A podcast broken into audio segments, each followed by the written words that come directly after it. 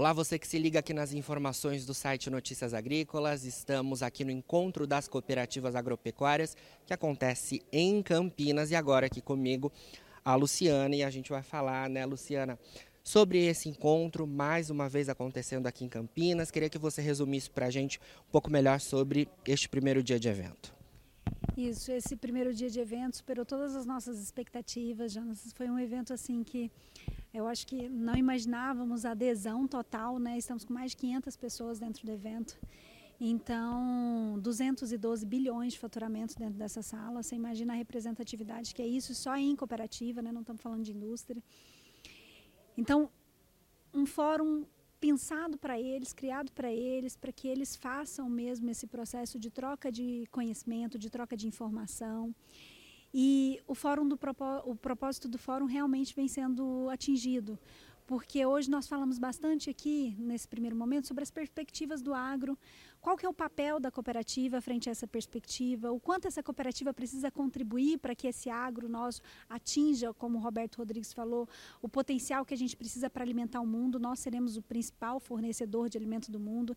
Então, é, por ser o principal, hoje 54% de tudo que é originado no Brasil passa por uma cooperativa, então é mais da metade. Então, olha a representatividade. Nós estamos com as cooperativas que hoje representam 30% de toda a venda de insumos do nosso país. Então, são gigantes que precisam estar preparadas. Eu costumo dizer que o que trouxe elas até aqui não vai levar elas daqui para frente. Então, nós precisamos discutir como que esse mercado vai mudar. Então, vamos falar sobre marketplace.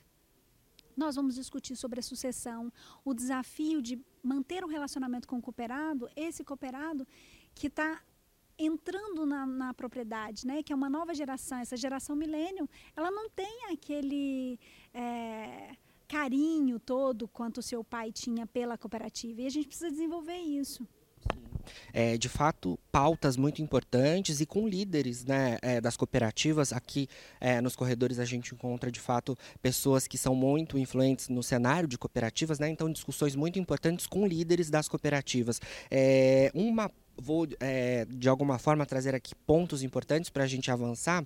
É, relacionamento com o cooperado, muito importante é, essa pauta sendo discutida aqui hoje. Imagino que ainda no segundo dia também teremos outros assuntos mais importantes também, tanto quanto esses que já, já trouxemos no primeiro dia, né?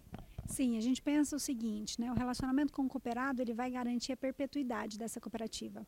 Então, eu preciso me relacionar mais, eu preciso também levar gerar valor, valor agregado para esse cooperado. Ele precisa entender que ele estando na cooperativa, ele ganha mais. Aquele, aquela empresa, né? Aquele negócio é dele. Então, ele precisa ter o senso de pertencimento. A gente vai falar sobre o processo de sucessão também nas propriedades agrícolas, vamos falar sobre esse novo formato de comercialização, que é a parte de marketplace. Então, quantas cooperativas estão preparadas para o marketplace? Quantas cooperativas estão nesse processo de transformação digital? Quantas estão patinando nisso? Então, as que estão aceleradas, vêm aqui mostrar os seus cases. Olha, gente, isso aqui nós fizemos, implementamos, deu certo. Então, pautas como essa ajudam a, a, o setor, o segmento como um todo, né? alavanca todo mundo é, focada nessa questão da, da, das transformações digitais, você mencionou a questão do marketplace, a gente tem é, é, inteiramente ligada a questão das novas gerações, que você até pontuou, e eu acho que é importante a gente é, também falar sobre esse assunto, porque as novas gerações, de fato, têm essa questão de se vão ou não seguir com as atividades que são tão tradicionais nos campos brasileiros, né?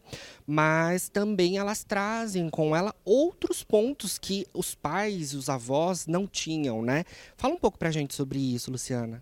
Isso. Até a Kellen Severo veio falando um pouco sobre essa parte de transformação digital, o que, que essa nova geração pode trazer de conteúdo, né? E o quanto nós temos a aprender com eles.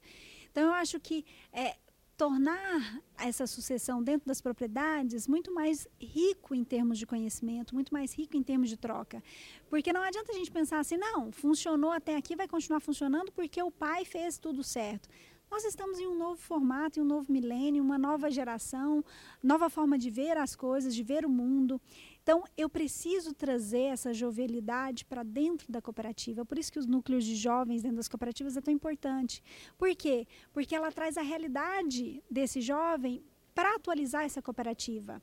Então, eu vejo que essa troca, tanto de trazer as gerações que já perpetuaram tanto tempo no agronegócio, que levaram a gente a, a, a essa evolução, a se consolidar, a, se com, a compartilhar com essa nova geração e não simplesmente no embate, né? Porque muitas vezes a gente diz assim: ah, não, você não sabe o que está fazendo, eu fiz isso aqui a minha vida inteira. Não, ele sabe, ele sabe sobre uma nova perspectiva, ele tem acesso a informação que nós não tínhamos.